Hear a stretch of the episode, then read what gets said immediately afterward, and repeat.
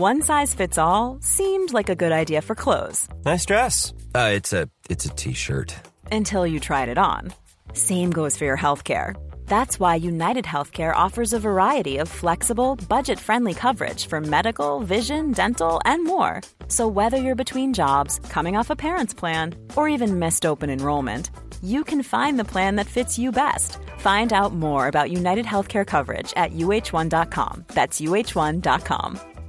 Hey, Dave. Yeah, Randy. Since we founded Bombus, we've always said our socks, underwear, and t shirts are super soft. Any new ideas? Maybe sublimely soft. Or disgustingly cozy. Wait, what? I got it. Bombus. Absurdly comfortable essentials for yourself and for those facing homelessness. Because one purchased equals one donated. Wow, did we just write an ad? Yes. Bombas. Big comfort for everyone. Go to bombas.com slash ACAST and use code ACAST for 20% off your first purchase. Hiring for your small business? If you're not looking for professionals on LinkedIn, you're looking in the wrong place. That's like looking for your car keys in a fish tank. LinkedIn helps you hire professionals you can't find anywhere else, even those who aren't actively searching for a new job but might be open to the perfect role. In a given month, over 70% of LinkedIn users don't even visit other leading job sites. So start looking in the right place. With LinkedIn, you can hire professionals like a professional. Post your free job on linkedin.com slash people today. Salut tout le monde, c'est Yanis, j'espère que vous allez bien. Aujourd'hui, je suis ravi de vous retrouver pour une nouvelle histoire méconnue du grand public. Je vais vous raconter l'histoire de Raspoutine, le mystique qui était au service des derniers tsars de Russie. La vie de Raspoutine est entourée de mystères, ses prédictions supposées, ses guérisons miracles, et surtout sa relation privilégiée avec le tsar Nicolas II et sa femme Alexandra. On va essayer de tirer au clair ces mystères tout en faisant le tour des faits avérés comme d'habitude. C'est parti pour la vie mystérieuse de Raspoutine.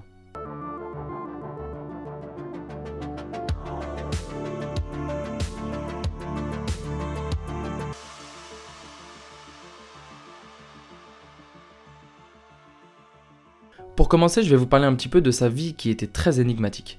Grigory Raspoutine est né en 1869 dans un village de Sibérie, donc un endroit très reculé de l'Empire russe. Dès gamin, Grigory est un peu spécial. Il montre très tôt des talents de guérisseur envers les animaux et se prête à des expériences de mysticisme. Après un énorme traumatisme pendant son enfance, son frère meurt d'une pneumonie, il creuse beaucoup ses talents de guérisseur et de mystique et commence à exercer ses dons sur les gens du coin et plus seulement sur des animaux. Ces expériences lui amènent beaucoup d'envieux, de jaloux et surtout une mauvaise réputation. Bon, après sa mauvaise réputation est peut-être euh, un peu due au fait qu'il couchait avec n'importe qui dans son village et qu'il buvait énormément. À cause de tout ça, il est banni de son village pendant un an et rien ne pouvait lui faire plus plaisir. Il en profite pour explorer toute la Russie, s'instruire et surtout développer sa passion pour les sciences occultes. Notre ami Rasputin s'intéresse, en plus du mysticisme et de l'occultisme, à la religion orthodoxe qui est la plus présente en Russie. Pendant son voyage, il en profite pour visiter des églises indépendantes, autrement dit des sectes, où il apprend et adopte une philosophie religieuse un peu étrange qui est pour se rapprocher de Dieu, il faut pécher le plus possible. Il a tellement voyagé pendant qu'il était banni de son village qu'il atterrit à Saint-Pétersbourg en 1904, la ville où réside la famille impériale, Nicolas II, Alexandra et leurs enfants. Il noue des relations dans la haute société jusqu'à être présenté au tsar et à la tsarine pour soigner leur seul héritier masculin, né hémophile. L'hémophilie, c'est une maladie qui empêche la coagulation du sang, donc chaque blessure même bénigne peut devenir extrêmement dangereuse. Comme il soigne euh, l'enfant, le, futur tsar, il devient très proche de la famille impériale. On raconte même qu'il a eu des relations avec la tsarine Alexandra, mais ça, ce ne sont que des suppositions que je ne peux pas vous certifier, même si cette théorie est très souvent évoquée. Il conseille le tsar sur toutes les décisions importantes du pays, qu'elles soient militaires, politiques, sociétales. On attribue même parfois à Rasputin une responsabilité dans la chute des tsars, car euh, à cause de lui, la famille euh, impériale était complètement euh, sous son emprise et déconnectée, incapable de voir que le peuple ne supportait plus le régime politique actuel si bien que beaucoup de conseillers et de membres de l'aristocratie détestent Rasputin au point de vouloir sa mort, parce que l'influence des tsars a complètement changé. la, famille, la famille tsarine n'est plus du tout influencée par les autres aristocrates, mais complètement obsédée par Rasputin, ce qui est très dangereux pour les membres de l'aristocratie. Inévitablement, Rasputin finit par être assassiné dans la nuit du 29 décembre 1916. Mais même son assassinat est entouré de mystères, mais ça je vous le raconterai un peu après dans ce podcast. Alors quels sont les mystères, les prédictions, les miracles de Rasputin? Je vais essayer de vous présenter euh, les principaux qui ont entouré la vie du mystique russe et vous me direz ce que vous en avez pensé. On commence par les prédictions. Tout au long de sa vie, Rasputin a usé de ses talents de devin pour faire des prédictions parfois très justes. Faut savoir que jusqu'en 1904, Nicolas II et sa femme Alexandra désespéraient de n'avoir aucun héritier masculin. Alors qu'il est en route pour Saint-Pétersbourg en 1903, Rasputin assiste à une cérémonie religieuse. Durant cette cérémonie, il entre en transe et prédit un héritier masculin pour le trône de Russie. Un an plus tard, le tsarevitch, donc héritier du tsar, Alexis, naît. Vraiment pas mal comme prédiction. Mais c'est pas tout. Rasputin a également fait deux prédictions au sujet de sa propre mort et de la mort de la famille impériale qui se sont révélées totalement exactes. Il a déclaré à la tsarine Alexandra Je mourrai dans des souffrances atroces. Après ma mort, mon corps n'aura point de repos. Puis tu perdras ta couronne. Toi et ton fils vous serez massacrés, ainsi que toute la famille. Après, le déluge terrible passera sur la Russie, et elle tombera entre les mains du diable. Et en effet, Rasputin a en effet été empoisonné au cyanure, mais ça ne l'a pas tué. On lui a donc tiré trois balles dans le corps et une dans la tête. Puis la tombe de Rasputin a été pillée et ses cendres brûlées et dispersées. Et surtout, trois mois après sa mort, Nicolas II et sa famille ont en effet été massacrés par le peuple russe. Tout était juste.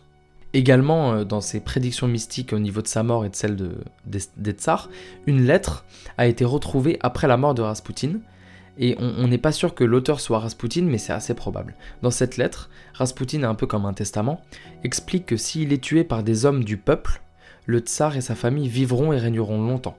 Par contre, s'il est assassiné par des nobles, la famille impériale sera massacrée et leur règne s'arrêtera. Rasputin a été assassiné par des nobles, et donc ça n'a pas loupé, la famille impériale est massacrée tout entière en 1918. Ensuite, on disait que Rasputin était un être au-dessus de la mort, et je vais vous expliquer pourquoi. Rasputin rencontre pour la première fois le tsar et la tsarine car leur fils Alexis est hémophile, je vous l'ai expliqué avant. Il a fait une chute grave et il est donc sur le point de mourir. Rasputin est donc appelé en dernier secours pour tenter de sauver l'enfant, et contre toute attente, il le sauve. Alors que tous les meilleurs médecins de l'Empire pensaient l'enfant condamné. Par la suite, c'est de là que vient l'influence de Rasputin sur la famille impériale. Le tsarevitch Alexis se sent toujours mieux en présence du mystique guérisseur depuis qu'il l'a sauvé de la mort quand il était tout petit. Rasputin arrive toujours à le guérir et à le calmer quand il lui arrive quelque chose. Mais c'est pas tout. Lors de son assassinat, organisé par le noble Félix Yusupov, Rasputin est empoisonné au cyanure. Il ingurgite une dose très violente du poison, dose normalement capable de tuer plusieurs hommes, pourtant le poison n'a aucun effet sur lui. Félix lui tire donc dessus et Rasputin tombe mort, son pouls est pris deux fois, sa mort est confirmée. Mais là non plus ce n'est pas suffisant, il revient à la vie quelques minutes plus tard, malgré cette prise, euh, malgré cette prise des balles, et s'enfuit dans la nuit. Les complotistes le poursuivent et l'achèvent en lui tirant une balle dans la tête. Cette fois-ci, Rasputin est bien mort et il le jette dans la Neva, une rivière euh, qui passait loin, pas loin de là. Cependant, l'autopsie réalisée plus tard montra de l'eau dans les poumons, ce qui veut dire que Rasputin respirait encore une fois dans le fleuve après avoir pris du cyanure, des balles dans le corps, une balle dans la tête. C'est juste improbable. Voilà, c'était l'histoire de Rasputin et de quelques mystères qui entourent sa vie et sa mort. J'ai essayé de vous prendre les, mystères et les prédictions sur lesquels on avait le plus de détails et où historiquement on était le plus sûr. Mais bien sûr, tout ça est à prendre un petit peu avec des pincettes. On parle de choses tellement mystiques, occultes et extraordinaires que c'est difficile d'être sûr à 100%. Petite anecdote pour terminer, ce mystique et guérisseur a mené une vie vraiment de péché à Saint-Pétersbourg, organisant des orgies avec des nobles, et il est souvent la référence de l'érotisme et d'une vie sexuelle très active en Russie. Pour l'anecdote, son pénis est même conservé dans un musée, mais on n'est pas sûr que ça soit vraiment le sien. Merci de m'avoir écouté, c'est toujours un plaisir de vous raconter ces anecdotes et ces histoires méconnues. Euh, vous êtes de plus en plus à, à, suivre les histoires secrètes et je vous en remercie vraiment grandement. Je vous invite à vous abonner au podcast si ce n'est pas encore fait et je vous dis à la semaine prochaine pour une nouvelle histoire. Ciao